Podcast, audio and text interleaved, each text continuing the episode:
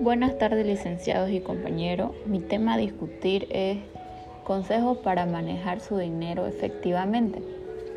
Eh, con estos ocho consejos para manejar su dinero efectivamente resaltamos la importancia de tener un manejo adecuado de sus finanzas personales.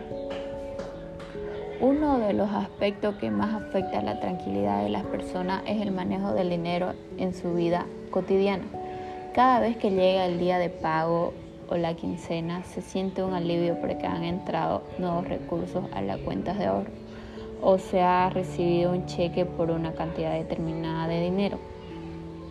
Por ello, es importante que se cuente con unos conocimientos y técnicas que le permitan manejar su dinero efectivamente. Entre la variedad de herramientas y consejos que se encuentran disponibles, se han recopilado ocho que son de mayor importancia. 1.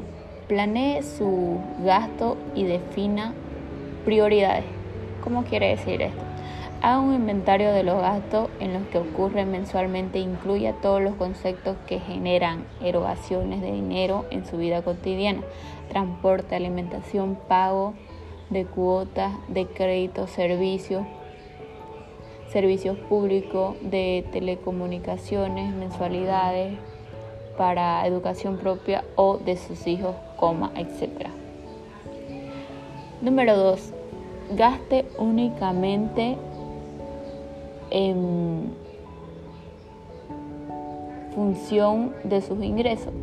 ¿Qué quiere decir esto? Defina su propuesto de gastos personales o de su lugar únicamente de acuerdo con su nivel de ingresos, es decir, debe evaluar la programación de sus gastos de acuerdo con su salario e ingreso, de tal forma que los primeros no excedan a los segundos. Número 3. Destine una pequeña porción de sus ingresos al ahorro. ¿Qué quiere decir? Que no todos sus ingresos pueden ir destinados a la cobertura de los gastos. Es decir, hay que evitar en lo posible que sus gastos sean iguales a sus ingresos. Una pequeña porción de sus ingresos debe estar destinada a ser ahorrada, ya sea para cubrir gastos imprevistos en el futuro, para hacer adquisiciones de importancia para usted y su familia, por ejemplo, una vivienda, un vehículo o un viaje o para algún proyecto que desee desarrollar a futuro. Número 4. Controle de gastos pequeños. Comúnmente denominamos como gastos hormiga, entre comillas, aunque sean de bajo monto, su excesiva acumulación puede tener impactos negativos sobre sus finanzas personales. Por ello, es importante que en el marco de la planeación de sus gastos mencionada en el punto 1, se pueda contemplar adquisiciones que permitan mitigar y reducir estos gastos hormiga, entre comillas. Por ejemplo, las comidas pueden convertirse en un gasto hormiga, lo cual puede ser controlado con la conclusión de alimentos para llevar en la lista del mercado, los cuales pueden ser adquiridos a un menor precio por unidad. Número 5. Cuide su nivel de endeudamiento. ¿Qué quiere decir? La adquisición de deudas o créditos no es mala por sí sola.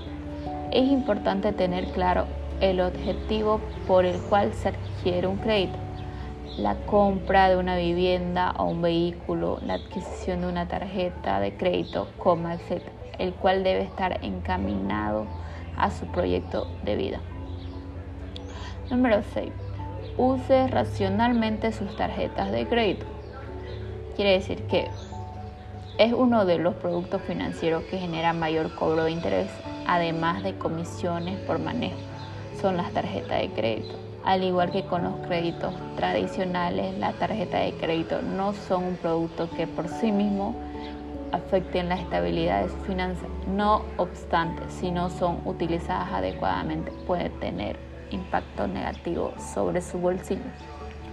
Número 7 adquiera conocimiento en educación financiera, no solo para su estabilidad financiera, sino para la de sus hijos. En los tiempos recientes ha tomado mucho protagonismo la educación financiera como un motor para el progreso económico de las personas. Para ello actualmente existen muchas fuentes que le permiten tener formación en el manejo de las finanzas personales y en el fortalecimiento de habilidades para tener un mejor control del dinero. Número 8 y último, contemple otras fuentes de ingresos distintas al salario. Quiere decir que muy corre correlacionado con el punto anterior y también como punto de reflexión, es importante que contemple la generación de ingresos, de ingresos adicionales al salario.